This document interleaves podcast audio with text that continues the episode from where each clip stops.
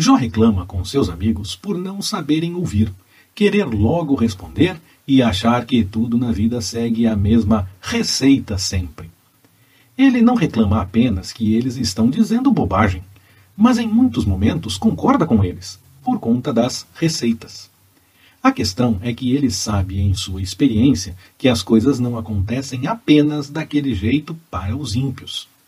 E exatamente por estar naquela situação, sem ele ser daqueles que não buscam ao Senhor, e muitos que não buscam seguirem com as coisas em ordem, ele entende que tanto os que buscam a vontade do Senhor, como os que não buscam, podem passar por problemas igualmente. A diferença é contar com o Senhor mesmo no meio da angústia.